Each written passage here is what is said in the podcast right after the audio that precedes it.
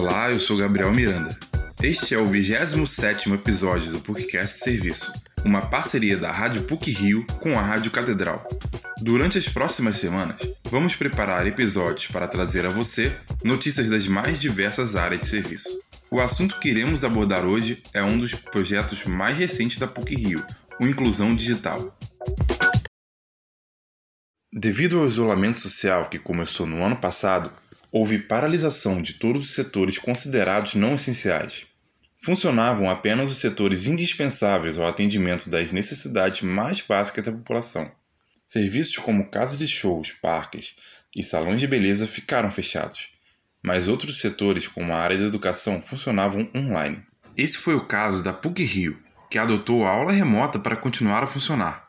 Para isso, ela contou com a parceria entre a Associação dos Antigos Alunos, o Departamento de Informática, a equipe do Sistema de Gerência Universitária, a equipe Web PUC Rio e o Comunicar.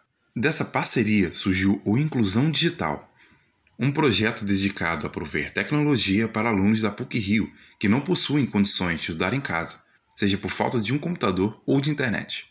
Sérgio Lifshitz, professor associado da PUC Rio, alocado no Departamento de Informática e um dos responsáveis pelo projeto, diz que tudo começou com apenas alguns doadores de recursos para os alunos, mas a demanda era grande e logo um projeto concreto precisava ser criado. É, no primeiro semestre de 2020, houve é, iniciativas de vários professores, funcionários e alunos que emprestaram computadores é, e, e que puderam ser doados, cedidos temporariamente que seja aos alunos que tinham necessidade, mas a demanda era muito grande, então para o segundo semestre, em agosto de 2020, foi configurada então a campanha um pouco mais organizada por um grupo de professores. Sérgio Lifshitz explica também que com a chegada do segundo semestre de 2020, o número de doações a alunos necessitados subiu.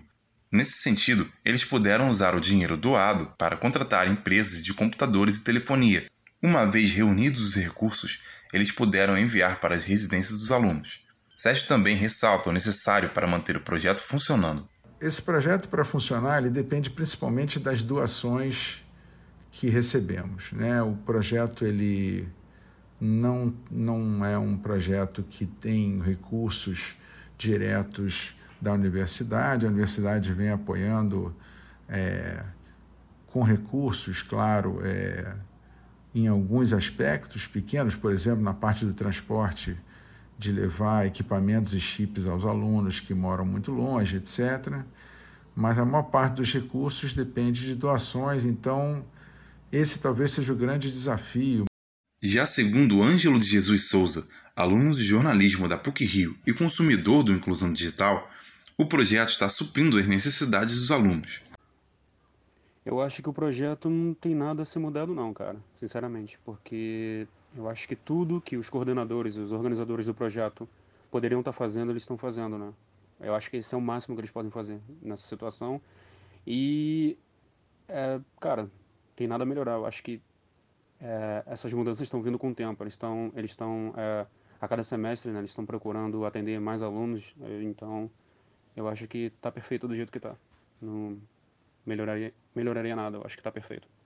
Outra entrevistada, Carmen Fagundes, formada em Pedagogia pela PUC, gerente de gabinete do Centro Técnico Científico da PUC Rio e responsável pela inclusão digital, ressalta a importância que a campanha tem e que ela possa se tornar permanente.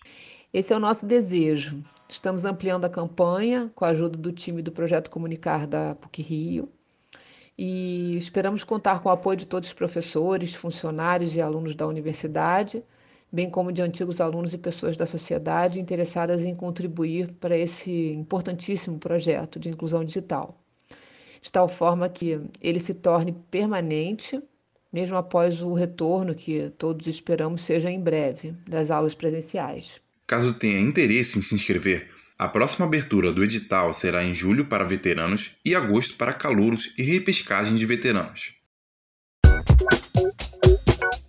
Esse episódio foi produzido por Gabriel Miranda e possui a edição de Célio Campos.